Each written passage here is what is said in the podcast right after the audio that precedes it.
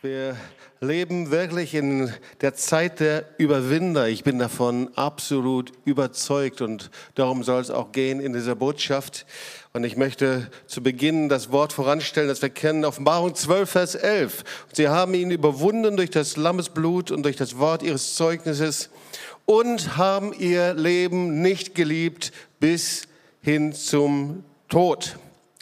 So, äh, in den letzten zwei Tagen hatte ich die Freude, unterwegs zu sein. Äh, inzwischen freut man sich ja schon, wenn man so ein bisschen weiter irgendwo hinfahren kann. Ja? Äh, so, also es, äh, bis nach Darmstadt hat's gereicht, und zwar zu den evangelischen Marienschwestern. Da war eine kleine Tagung und darauf habe ich mich besonders gefreut. Und ich unterhielt mich mit der Leiterin der Marienschwestern, Schwester Joela, und äh, sie sagte Folgendes zu mir. Sie sagte, äh, wir sind ein großes Altersheim. Äh, vielleicht kennt ihr ähm, die Kommunität mit dem großen Garten Kanaan, aber das ist ja nur ein Teil, sondern sie sind in vielen Nationen, haben sie sich verteilt, aber die meisten sind doch über 60, über 70. Und sie sagte also, wir sind ein größeres Altersheim, aber wir haben bis jetzt keinen Corona-Fall gehabt. Wir waren völlig geschützt durch unser Gebet und natürlich auch durch das Abendmahl. Und das fand ich richtig, richtig super. Und ich glaube, ähm, dass durch das Gebet und indem wir die richtigen Dinge tun in dieser Zeit, wir wirklich den Arm Gottes bewegen können. So vor zwei Wochen ungefähr war die Zeit noch etwas anders. Wir hatten gerade die Quarantäne, den Lockdown hinter uns und wir hofften schon auf den Osterurlaub oder alle möglichen schönen Dinge. Äh, irgendwie zerbröselt das gerade wieder, wenn man sich äh, einfach die Medienberichte anschaut. Es wird davon gesprochen, die Inzidenzzahl wird noch höher sein als zu Weihnachten. Und ähm, man fragt sich, was kommt überhaupt noch?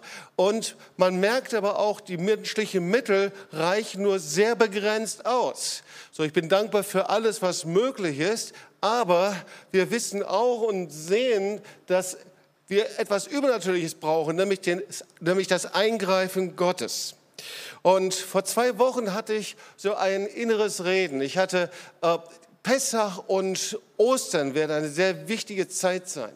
Ähm, merkte, es ist so wichtig, dass wir über das Blut des Lammes nachdenken und dass durch das Blut Jesu Veränderung kommen wird und kommen kann. Und dann fingen wir an, eben Gebetszeiten ähm, äh, zu initiieren. Und jetzt sind wir gerade unterwegs mit diesen 20 Tagen Gebet von äh, 18 Uhr bis 18.30 Uhr. Und wir haben empfunden, das ist wie so ein roter Teppich, in dem wir einfach jeden Einzelnen dabei sein möchte, sich äh, äh ermutigen wir, da sich zu beteiligen.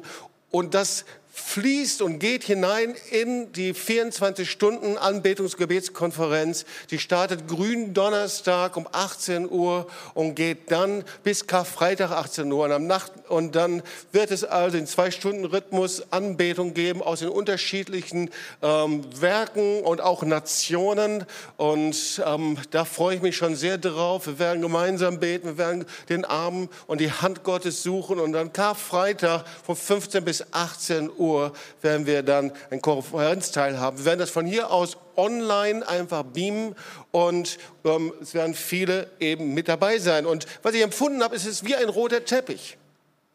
Wie etwas, was Gott vorbereiten möchte. Und ich spüre und merke, dass die Botschaft von dem Blut des Lammes, die Botschaft, dass wir Überwinder sind und gerufen sind, Überwinder zu sein, dass es zentral ist in dieser Zeit. Denn wir müssen wissen, ihr Lieben, Gott hat den ganzen Tag seine Hände ausgestreckt zu einem ungehorsamen Volk, das nicht hören will. So sagt das Wort Gottes in Römer 10, 21.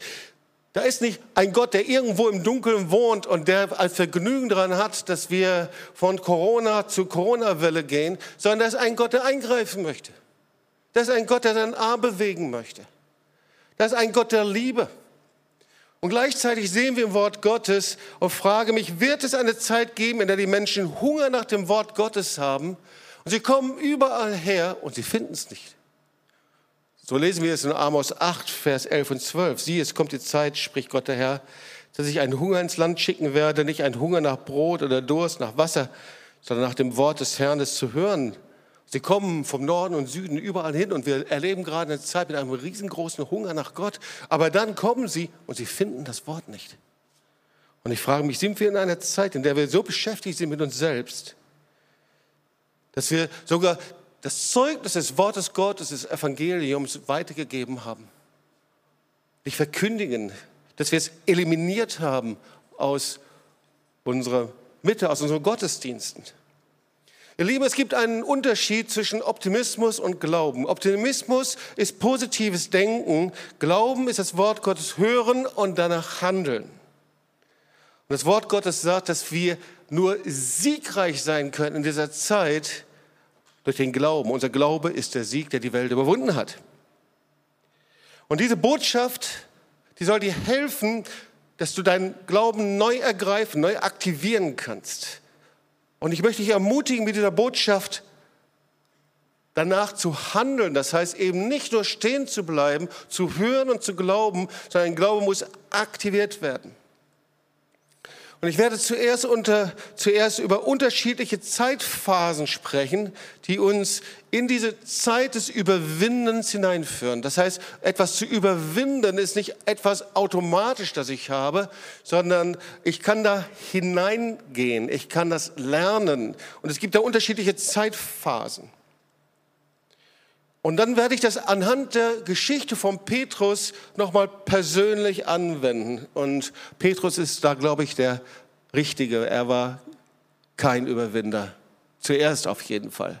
Er war voller Angst. Er scheiterte, er versagte. Und dann gab es einen dramatischen Augenblick, ihr Leben. Da veränderte sich alles. Und er wurde zu einem Überwinder.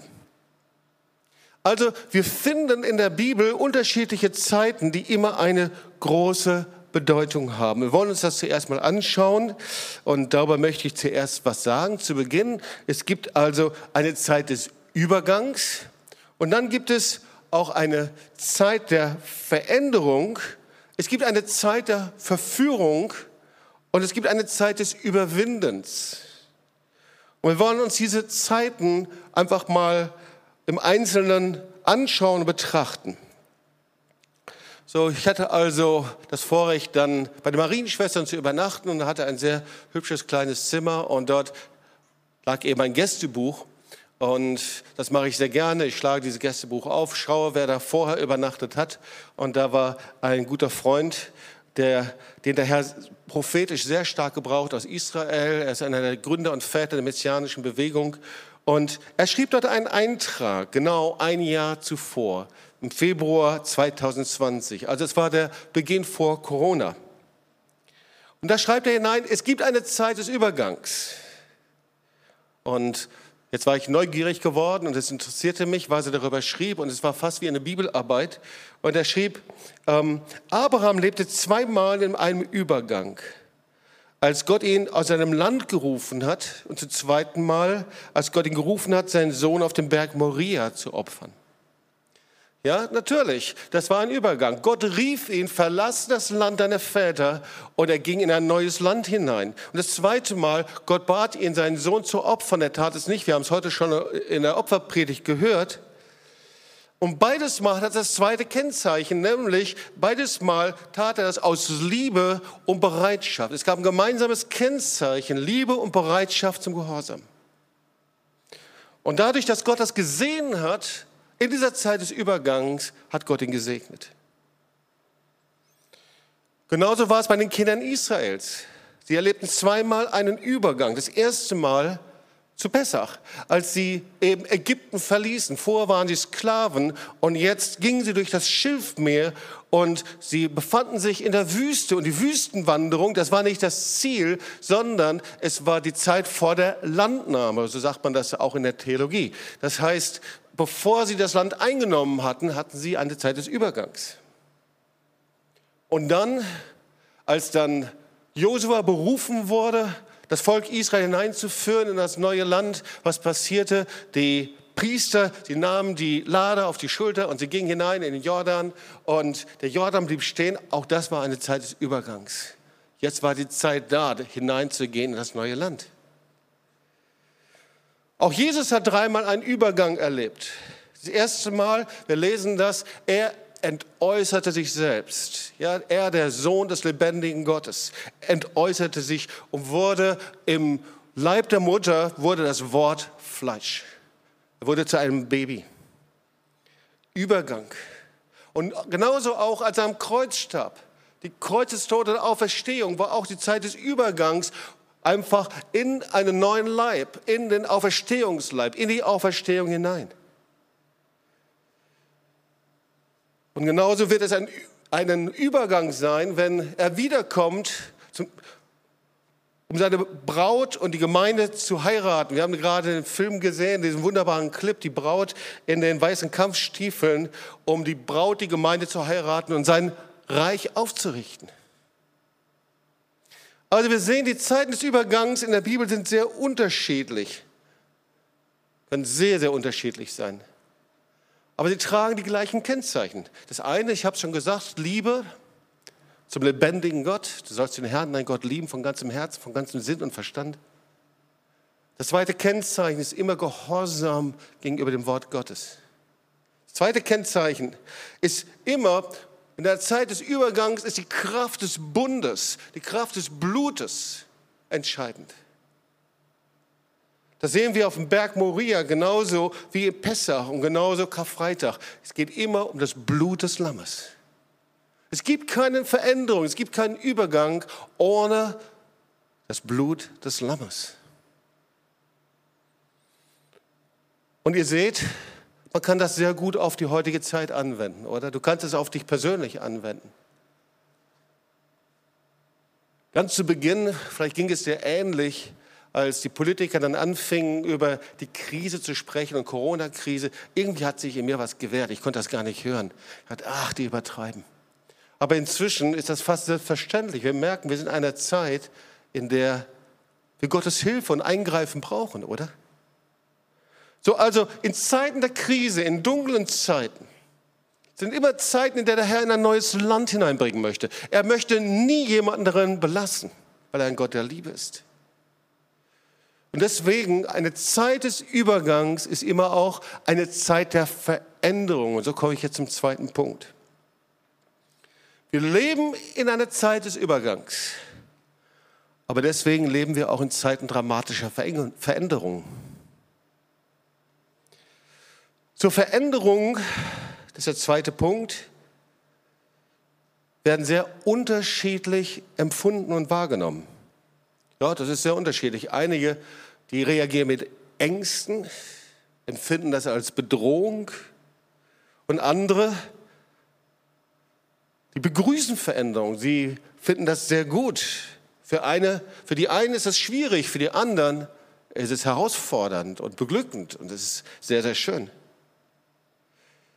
Und es gibt viele Veränderungen, ständig, so, wie Arbeitsplatzsuche, Jobveränderungen, Veränderungen in der Gemeinde, ähm, Veränderungen und so weiter und so weiter. Aber ich denke mal, die grundlegendste Veränderung, ihr Lieben, ist sicher das, was wir im letzten Jahr durch die Corona-Pandemie gesehen haben. Du brauchst nur mal einzugehen äh, Corona und gesellschaftliche Veränderungen, ob du in die Autoindustrie schaust oder aber Banken, gesellschaftlicher Wandel, Bildungskatastrophe. Du brauchst nur mal die Worte einzugeben. Da explodiert es einfach im Internet. Da kannst du lesen ohne Ende. Und ich sage nicht, dass alles richtig ist, aber es gibt eine Botschaft. Wir sind in einer Zeit der Veränderung.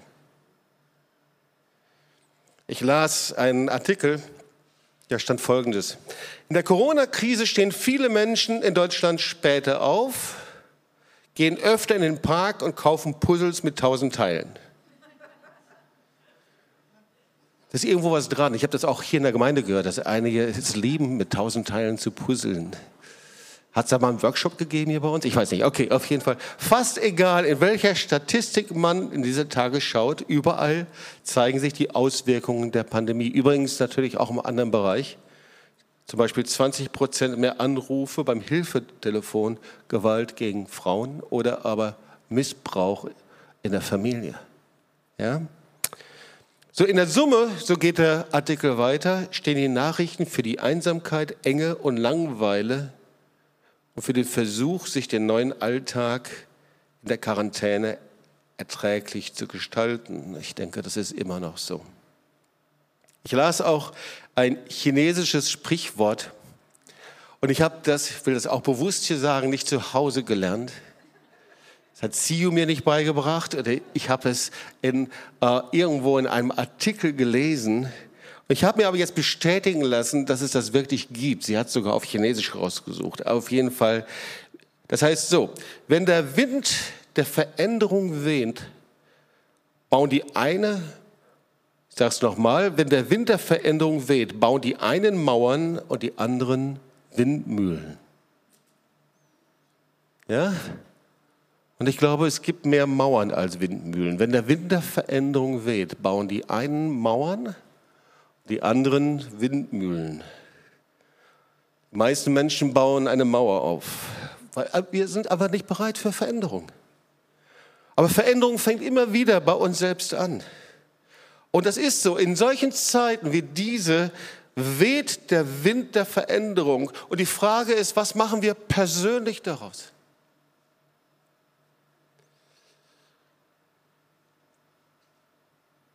Wir hören so oft das Wort Gottes, wir hören so viele Dinge und beten, dass wir Dinge verändern wollen. Aber was verändern wir wirklich? In der letzten Woche rief mich jemand an und er sagte, Jobs, ich brauche Hilfe an bestimmten Punkten, wir müssen mal dringend miteinander sprechen.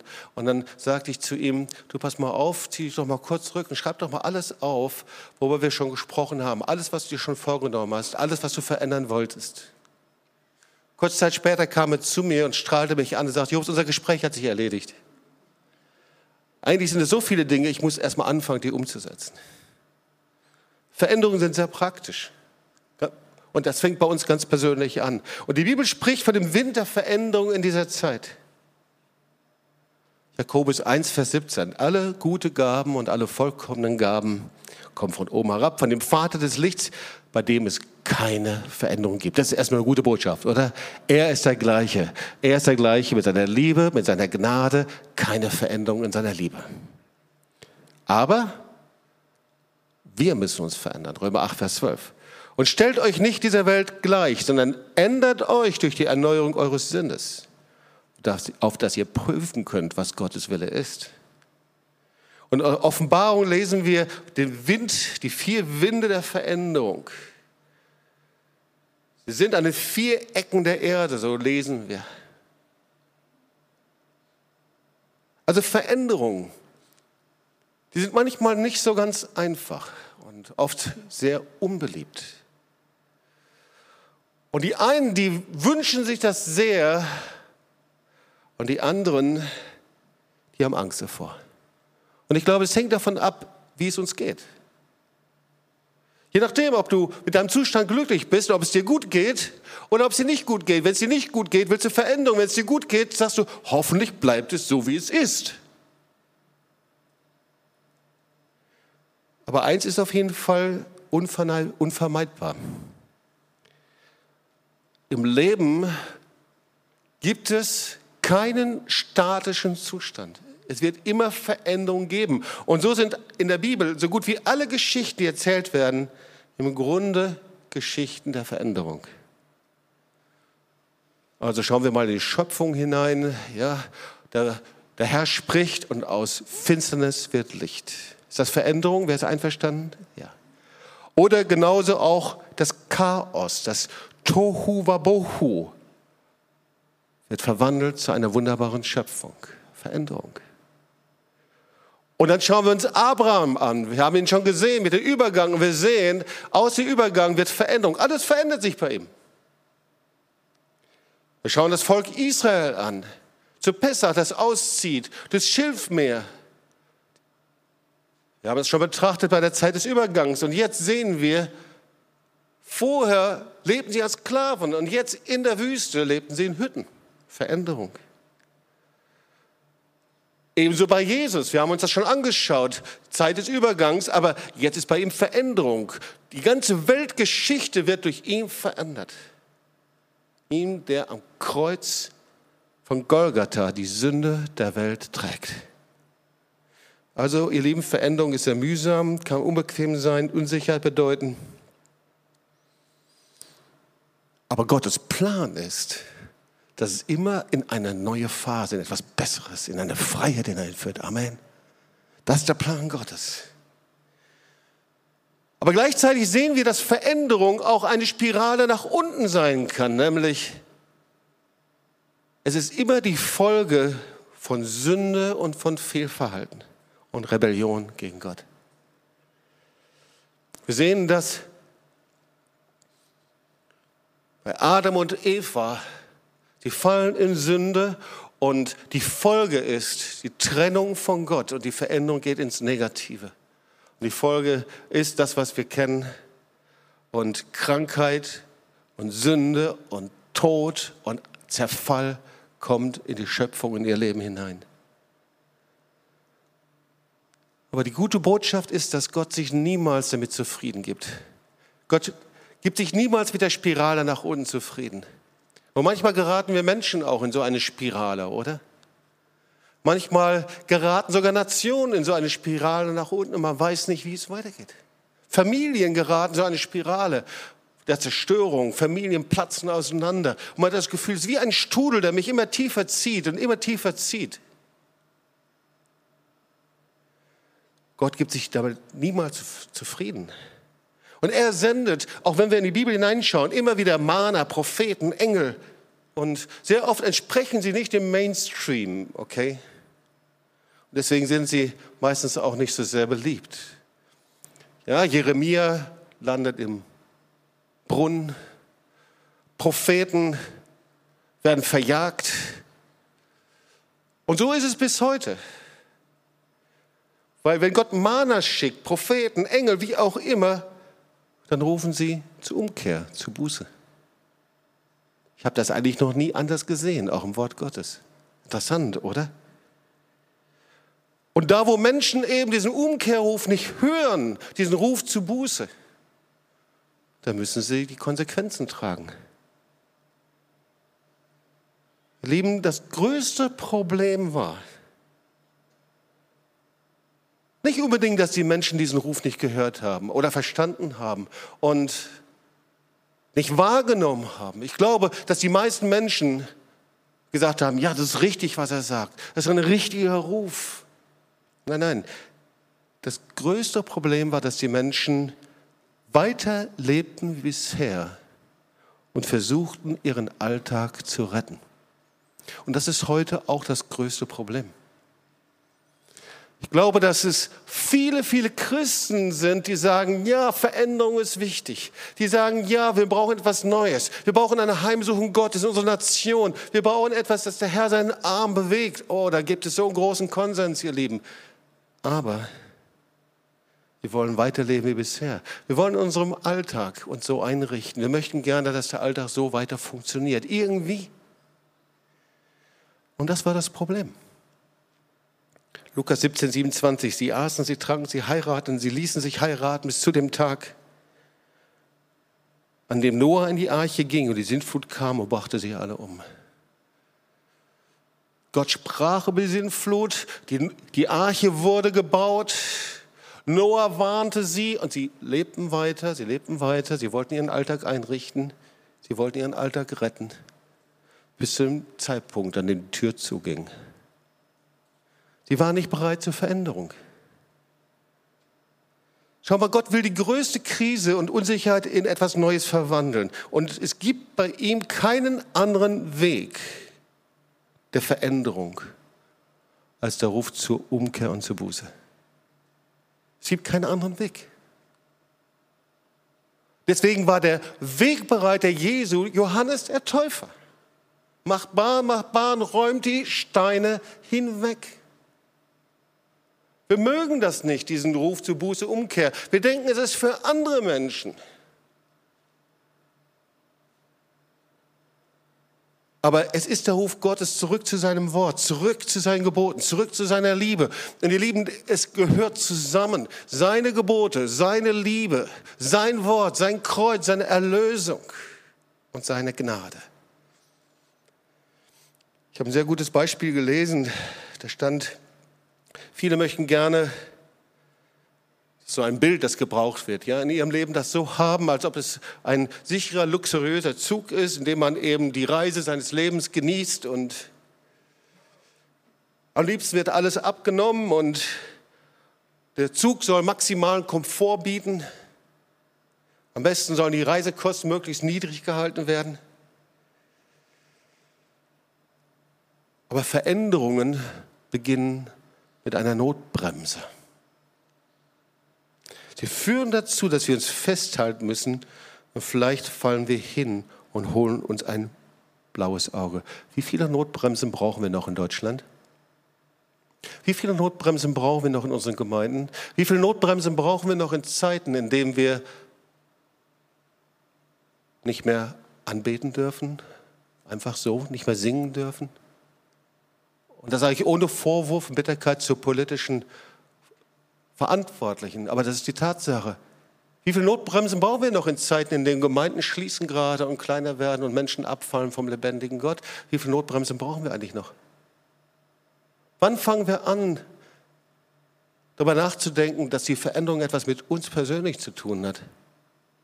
Und wir nicht darauf warten, dass die Impfungen zugenommen oder dass die Impfungen zunehmen oder dass die Inzidenzzahlen abnehmen oder was weiß ich alles, sondern wann sind wir bereit zu verstehen, dass der Herr auf uns als Christen schaut?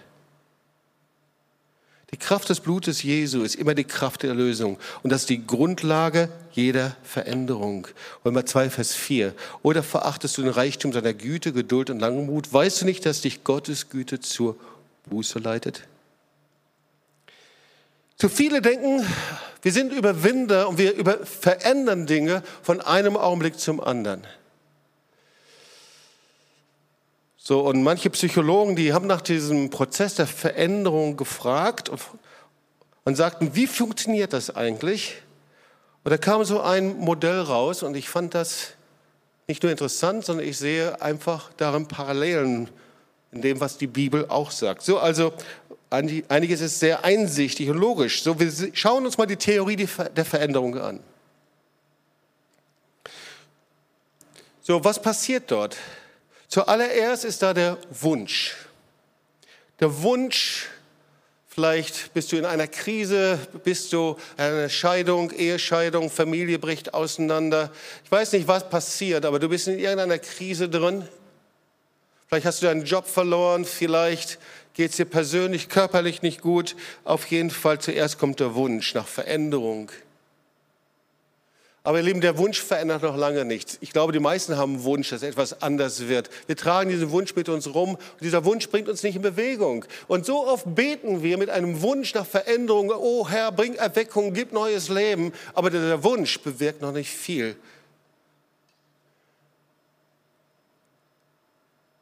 Der zweite Punkt ist, der Wunsch muss zu einer Dringlichkeit werden, die nicht ignoriert werden kann. Und vielleicht ist es so, dass in deiner Familie jemand an Covid erkrankt ist oder vielleicht so jemand gestorben ist oder du hast von Freunden gehört, dass es so passiert ist oder aber in deiner Familie gibt es Not in deiner Nähe oder einen Todesfall. Und auf einmal bist du identifiziert und du merkst die Dringlichkeit, ich muss jetzt etwas verändern. Ihr seht, es ist ein großer Unterschied zwischen Wunsch und Dringlichkeit. Und aus der Dringlichkeit kommt die Einsicht, weil die Dringlichkeit bringt dich auch noch nicht in Bewegung, sondern dann kommt der Punkt, dass du sagst, ich sehe ein, da sind konkrete Punkte, die muss ich jetzt in Ordnung bringen. Wir haben jetzt am Samstag ein sehr starkes Eheseminar gehabt und der Wunsch, sich zu verändern, verändert derjenige nicht. Die Dringlichkeit auch noch nicht, sondern es kommt die Einsicht zu sagen, ich habe etwas falsch gemacht. Die Einsicht, wir haben so wenig kommuniziert. Die Einsicht, wir haben zu wenig Zeit im Gebet verbracht. Die Einsicht, wir haben dieses oder jenes falsch gemacht. Wir müssen diese Dinge ändern. Ihr seht also, Einsicht ist der ganz wichtige Schritt. Aber auch das bringt es noch nicht in Bewegung. Weil aus der Einsicht kommt die aktive Handlung, kommt die Veränderung. Dann muss ich aktiv werden. Und so viele bleiben an diesem Punkt stehen. Sie wünschen sich das, vielleicht empfinden sie die Dringlichkeit, vielleicht sprechen sie sogar aus, was sie tun möchten, aber Jetzt kommt die aktive Handlung. Die aktive Handlung ist die Veränderung. Jetzt fange ich an, es anders zu machen wie vorher. Buße, Umkehr ist, dass ich Dinge anders tue als vorher. Wenn ich über meinen Lebensstil Buße tue, heißt das, dass ich jetzt anders lebe und mich mehr an Jesus hingebe. Wenn ich über meine Gebetslosigkeit Buße tue, dann heißt das, dass ich jetzt anfange zu beten. Wenn ich über meine Unreinheit Buße tue, dann heißt das, dass ich ab jetzt rein lebe. Aktive Handlung. Und selbst das verändert noch nicht, ihr Lieben, weil wir wissen, wie oft nehmen wir etwas vor und dann fangen wir an, ja, so wie nach Silvester. Wir nehmen uns die Dinge vor und sagen, jetzt tun wir es, aber jetzt müssen wir sicherstellen, dass es zu einem Lebensstil wird. Und zwar, dass ich es an jedem Tag tue. Es reicht nicht nur einmal, sondern immer wieder, immer wieder. Und es sagen Profis, sagen, es braucht mindestens zwei Monate, drei Monate, bis sich etwas eingeschliffen hat und zu einem Lebensstil geworden ist. Das ist Veränderung. Und ihr merkt, Veränderung ist nicht nur eine Entscheidung im Gottesdienst, sondern es ist die Veränderung meines Lebensstils. Umkehr, ihr Lieben, ist nicht nur eine kurze Zerknirschung und nicht nur eine kurze Buße, sondern es ist eine Umkehr in dem, wie ich vorgelebt habe und ich lebe jetzt so, dass es Gott gefällt. Ich entdeckte noch eine Veränderungskurve, auch die hat mir gut gefallen und ich möchte die später einfach auf Petrus anwenden. Weil oft haben wir diese Mauern in uns. Ich habe darüber gesprochen. Und diese Mauern sind das größte Hindernis der Veränderung. Und viele Christen haben diese Mauern aufgebaut. Immer wieder und auch vor langer Zeit. Und deswegen stehen manche immer noch an dem gleichen Punkt. So, da habe ich etwas gefunden und das nennt sich die Veränderungskurve. Und ich glaube, man kann es anwenden sogar auf die ähm, Covid-19, auf die Pandemie. Man kann es aber anwenden, auch ganz persönlich. Und wir werden es dann gleich auch bei Petrus entdecken. Und zuallererst, wenn also eine Krise eingetreten ist, wie es auch immer aussieht, eine schwierige Situation, vielleicht ein Todesfall in der Familie, vielleicht ein Jobverlust, vielleicht Mann und Frau trennen sich, die Eltern trennen sich zum Beispiel. Irgendetwas, was ich nicht im Griff habe, irgendetwas, was auf mich zukommt und sowas gibt es, von dem ich dann weiß und nicht mehr weiß, wie ich mich richtig verhalten soll. Und zuallererst kommt die Verneinung. Die Verneinung der Situation, das heißt, dass ich die Veränderung, die jetzt auf mich zukommt, komplett verweigere. Ich glaube, das war zu Beginn der Covid-Pandemie im letzten Jahr. Viele haben nicht für möglich gehalten, was kommen wird. Und wir haben darauf gehofft, im Herbst ist alles vorbei. Viele hatten große Probleme, darüber zu sprechen, dass es eine Krise ist. Deutschland eine Krise. Sowas haben wir noch nie gehabt. Verneinung. Aus der Verneinung kommt der Widerstand. Das heißt, man fängt an, gegen die Umstände zu kämpfen. Ja, der Widerstand auf die Straße zu gehen, der Widerstand einfach sieht ganz unterschiedlich aus. Äh, Widerstand gegen Politiker, Widerstand gegen Polizei, Widerstand gegen dieses und Mögliche. Ich glaube auch, dass Verschwörungstheorien letztendlich auch ein Ergebnis von so einem Widerstand sind. Und dann gibt es irgendwann mal den Punkt, dass man die Dinge trotzdem nicht im Griff hat. Man kann tun und machen, was man will. Der Widerstand hilft nicht. Man ist am Tiefpunkt dieser Krise und an diesem Tiefpunkt, das ist ein Kennzeichen, man fängt auf einmal an, alles an zu zweifeln. Das Verantwortungsbewusstsein von Politikern, man fängt an, an zu zweifeln, ähm, dass Menschen machen wollen, man fängt an, mit Verdacht rumzulaufen, man fängt an, Menschen anzuklagen, man fängt an, misstrauisch zu sein gegen Gott und die Welt. Tiefpunkt der Krise. Und dann gibt es irgendwann mal einen Punkt, ihr seht das, wie das hier langsam bergauf, bergauf geht. Da steht Erkundung, ich nenne das anders. Es gibt die Zeit der Orientierung. Ich fange an, neu zu denken. Wie verhalte ich mich in dieser Zeit? Was mache ich damit? Werde ich nur mit Widerstand und mit gezogenen inneren Messern und Pistolen rumlaufen? Natürlich nur im bildlichen Sinn. Was mache ich damit? Was mache ich in meiner Krise? Jetzt übertragen wir auf uns persönlich. Wie gehe ich damit um? Und da heraus kommt dann das Überwinden.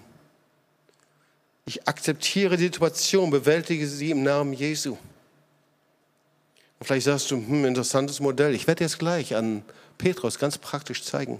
was das bedeutet. Warum das in dieser Zeit so wichtig ist, warum wir daran lernen können, was es heißt zu überwinden mit dem Blut des Lammes. Wir wollen uns erst noch den dritten Punkt anschauen. Der erste war eine Zeit des Übergangs, das zweite war eine Zeit der Veränderung, das dritte, wir sind an der Zeit der Anklage und Verführung und ich bin überzeugt, das ist so. Offenbarung 11, 9 bis 12, ein endzeitlicher Kampf ist dort. Und wir, ich fasse das zusammen.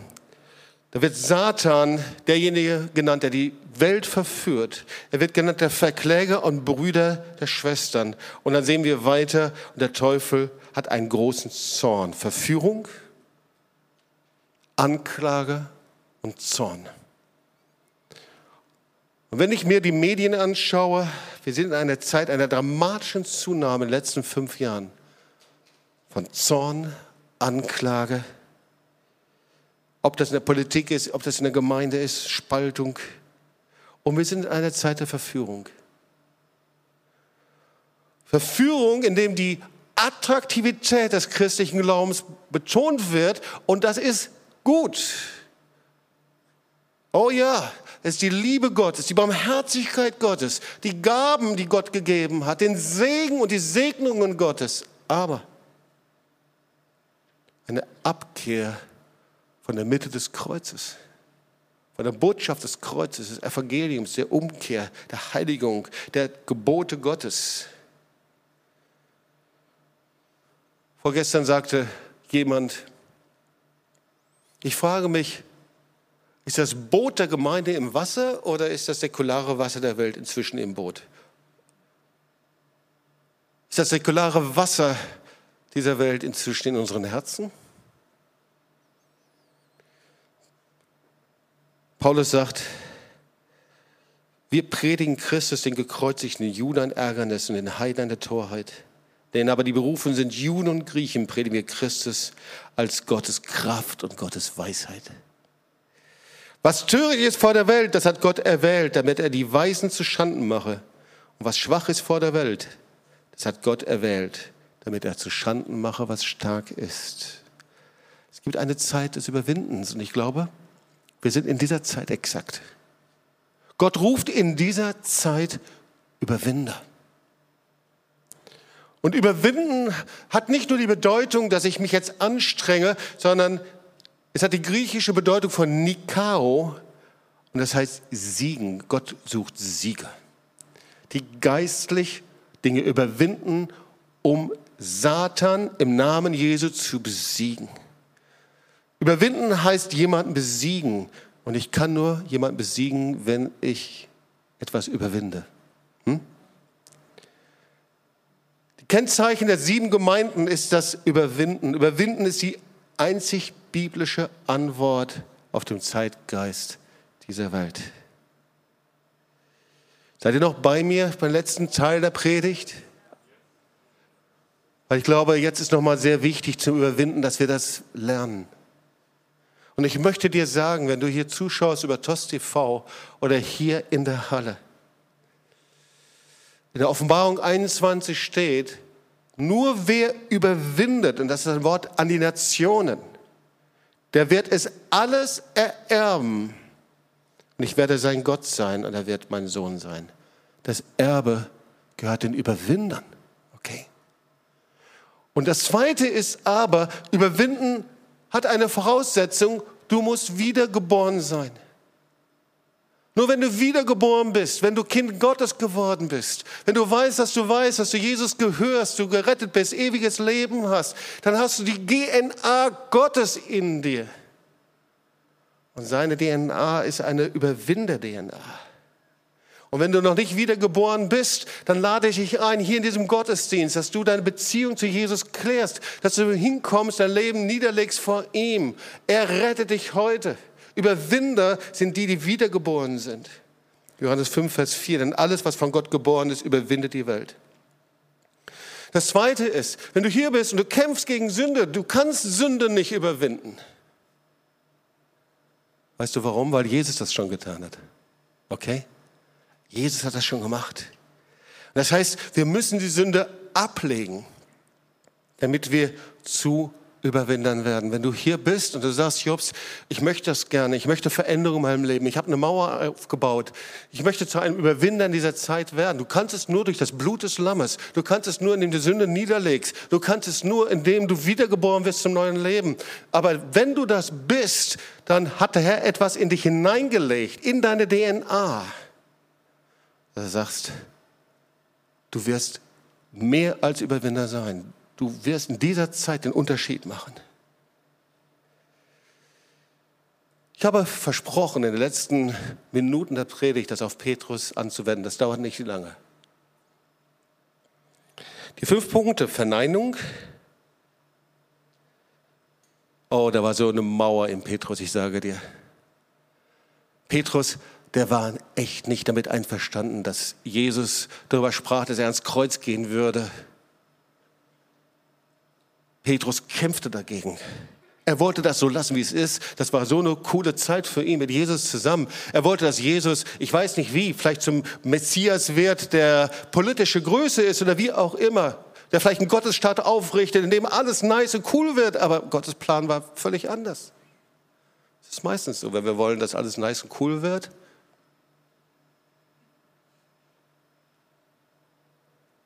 Und dann spricht Jesus also über die Kreuzigung dass er sterben wird, auferstehen wird. Und da steht in Markus 8, Vers 31. Und Petrus nahm ihn beiseite und fing an, ihn zu wehren.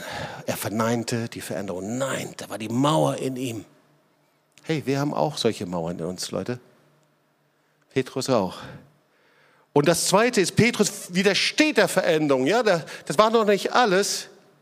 Jesus sagt zu ihm, wir kennen dieses Wort, weiche hinter mich, Satan, aber das hat Petrus nicht so sehr beeindruckt. Und das Zweite ist, dann ist Petrus im Haus des Hohepriesters. Jesus war inzwischen schon gefangen genommen worden. Und eine Frau schaut ihn an und sagt zu ihm, du bist auch einer von denen. Petrus aber sprach, Mensch, ich bin es nicht. Und woanders steht, dass er sich selber verflucht hat. Und dann steht er weiter, und der Herr wandte sich um und sah Petrus an. Und manchmal stelle ich mir das vor. Und ich denke, Petrus, ich wollte nicht an deiner Stelle stehen. Die Augen des Sohnes Gottes, der dich anschaut und bis in die Tiefe deiner Seele, deines Geistes hineinschaut. Und ich glaube, er hat die Mauer gesehen. Die Mauer in Petrus. Petrus widerstand der Veränderung. Und jetzt war Petrus richtig am tiefsten Punkt seiner Krise.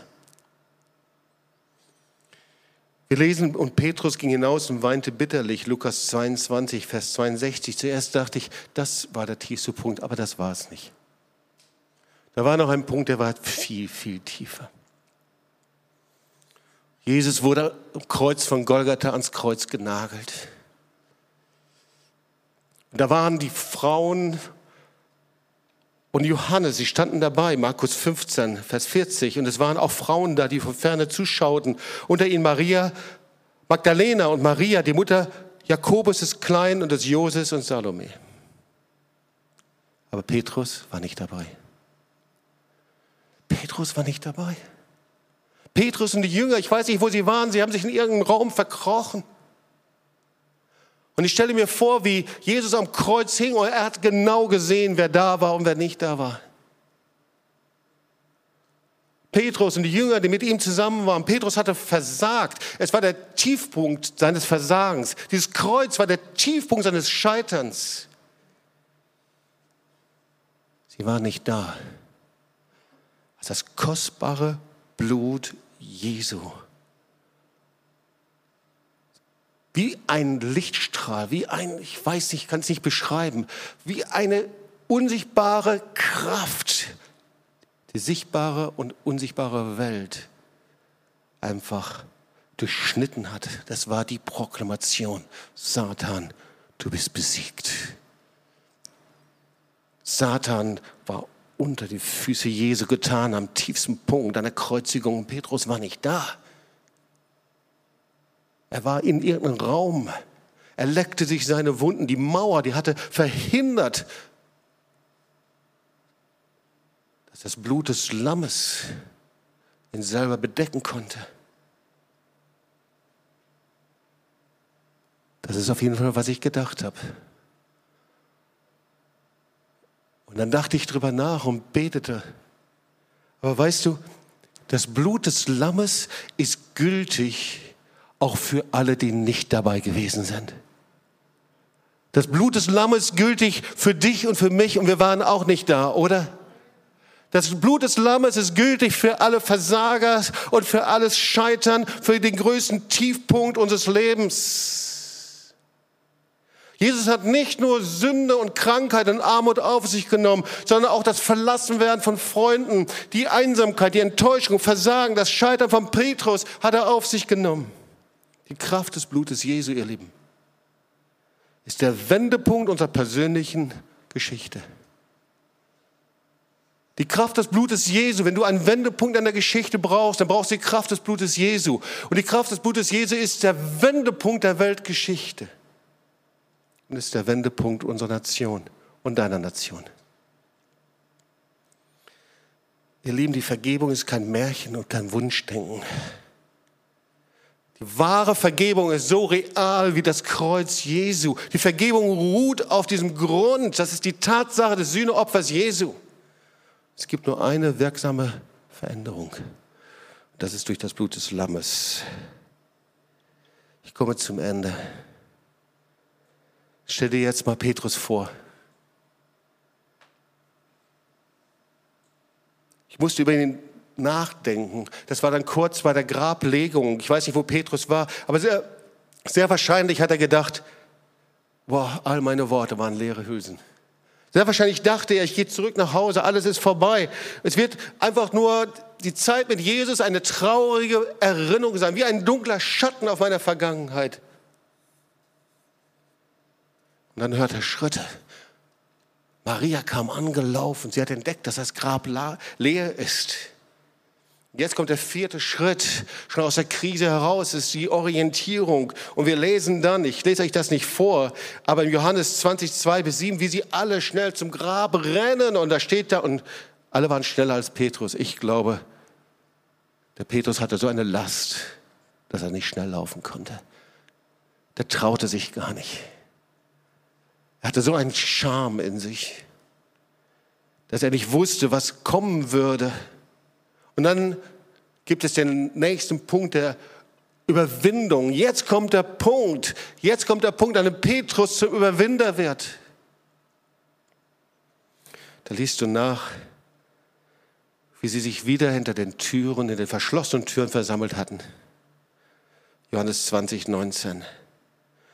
Und Jesus trat mitten unter sie und spricht zu ihnen, Friede sei mit euch. Und er zeigte ihnen die Hände und seine Seite. Ich glaube, das war die Zeit der Buße. Er hat ihnen nicht nur einfach die Hände gezeigt, guck mal, ich bin der Auferstandene, sondern das war die Zeit der Buße.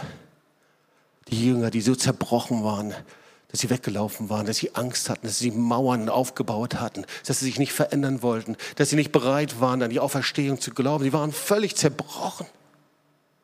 Und Jesus kommt, Friede sei mit euch.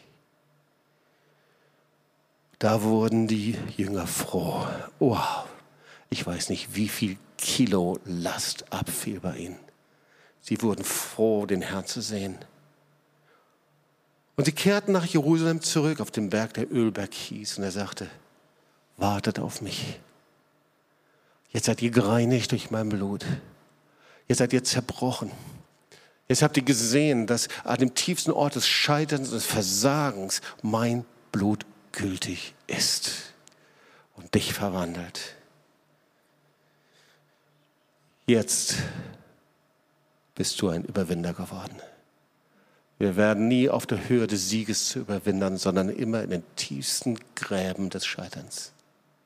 In tiefsten Gräben, in denen wir Jesus brauchen. Wir haben das gesehen. Vielleicht können wir mal aufstehen, dass wir zusammen beten können.